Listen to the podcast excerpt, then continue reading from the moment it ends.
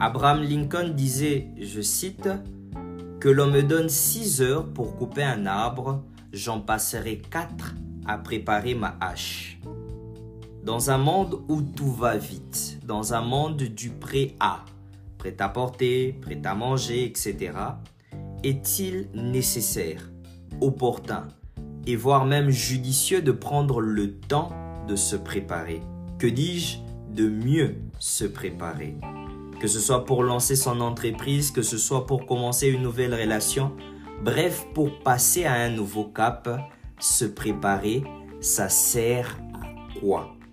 Et dans cet épisode, je nous embarque sur un sujet, la préparation ou le prêt à passer à l'action.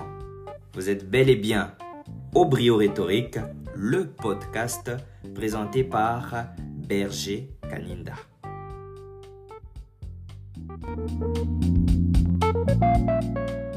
Salut, salut, j'espère que vous allez bien. Moi, ça va superbement bien.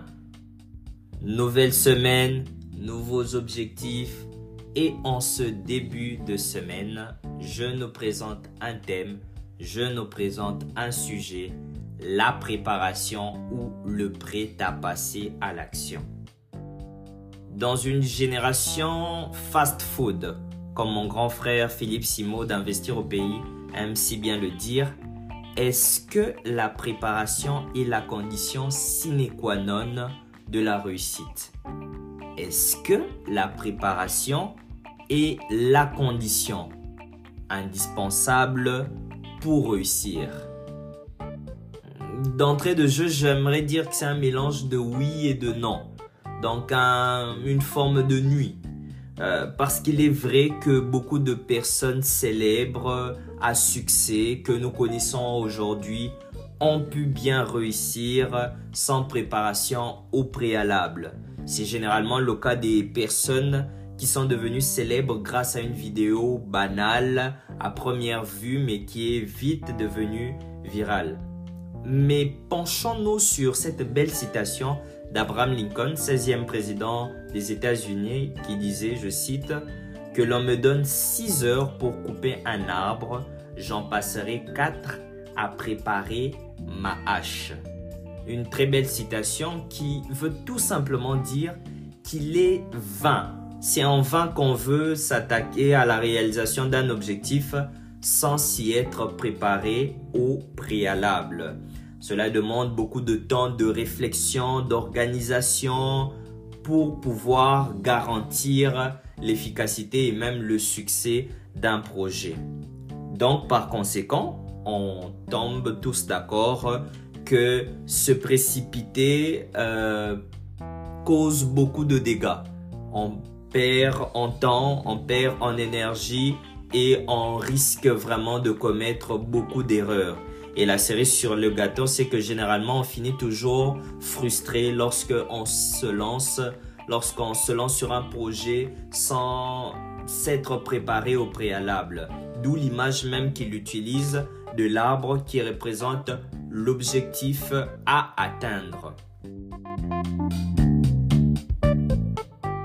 De ce fait, lorsqu'on saute alors la case de la préparation, l'étape de la préparation, et parce qu'on ne pense pas à aiguiser sa hache et qu'on veut vite tout de suite couper l'arbre, l'outil n'est pas adapté pour pouvoir atteindre les résultats escomptés.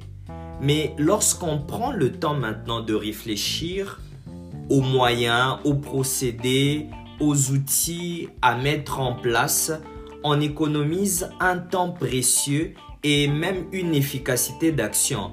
Voyez-vous, la préparation est donc nécessaire pour éviter une perte considérable d'énergie et surtout de temps. Il est vrai que la préparation est le chemin le plus long et qu'on aimerait vite euh, atteindre ses objectifs par un raccourci, celui de la précipitation. Mais dites-vous bien qu'il y a des choses qui prennent plus de temps, plus de temps de préparation même que d'autres. Et que ce n'est pas parce que la nourriture sent déjà bon dans la cuisine qu'elle est déjà cuite. Lorsqu'on est impatient, on risque de manger cru, tandis que celui qui est patient, lui, mange cuit. C'était tout pour aujourd'hui, c'était tout pour ce lundi. On se dit au revoir et à la semaine prochaine. Ciao